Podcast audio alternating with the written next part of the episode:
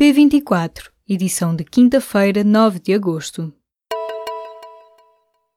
A Autoridade Nacional da Proteção Civil diz que as regras de comando são flexíveis, mas não explica que fatores justificaram as decisões tomadas no caso do incêndio de Monchique.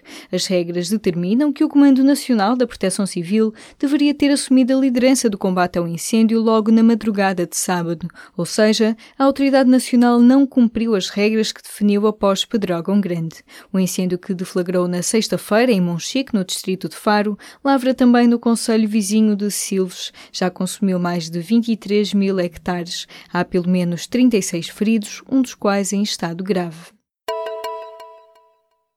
As novas regras de divulgação dos serviços mínimos bancários entram em vigor a partir de sexta-feira.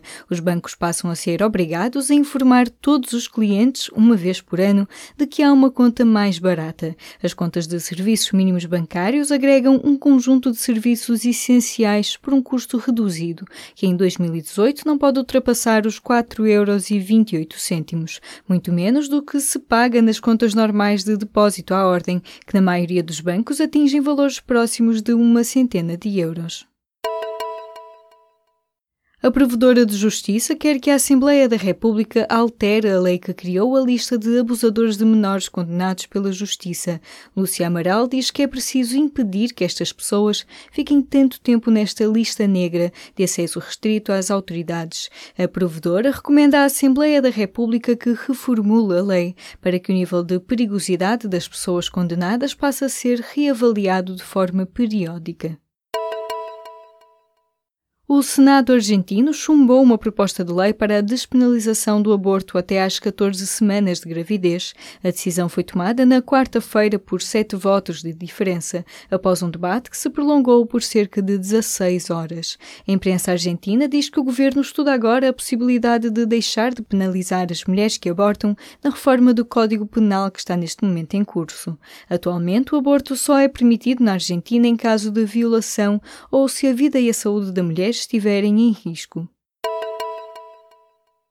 O Conselho de Ministros aprovou nesta quinta-feira a criação da Autoridade para a Prevenção e o Combate à Violência no Desporto. Foi também aprovada uma alteração do regime jurídico de combate à violência, racismo, xenofobia e intolerância nos espetáculos desportivos. A entidade deverá assegurar, em articulação com as forças de segurança e com a Comissão contra a Discriminação Racial, a fiscalização destes atos.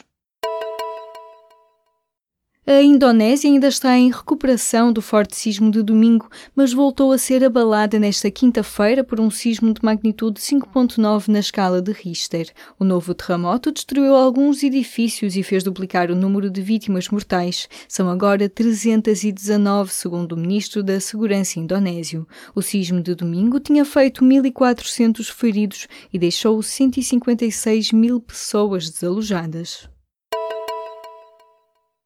A Colômbia reconheceu a Palestina como Estado livre, independente e soberano, uma decisão do governo cessante tomada a poucos dias de terminar o mandato, que foi imediatamente contestada por Israel. O Estado judaico pede ao novo governo colombiano que reverta a decisão em nome das relações estreitas entre as duas nações. O novo ministro dos Negócios Estrangeiros colombiano garantiu que a decisão vai ser analisada pelo novo executivo.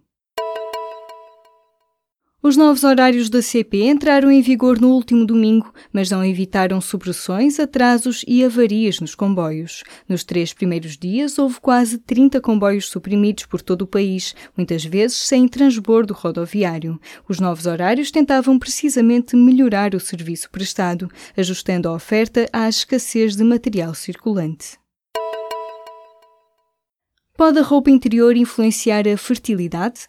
Um estudo de uma equipa de cientistas dos Estados Unidos considera que sim. Os homens que normalmente vestem boxers têm concentrações de espermatozoides mais elevadas do que os homens que usam roupa interior mais apertada.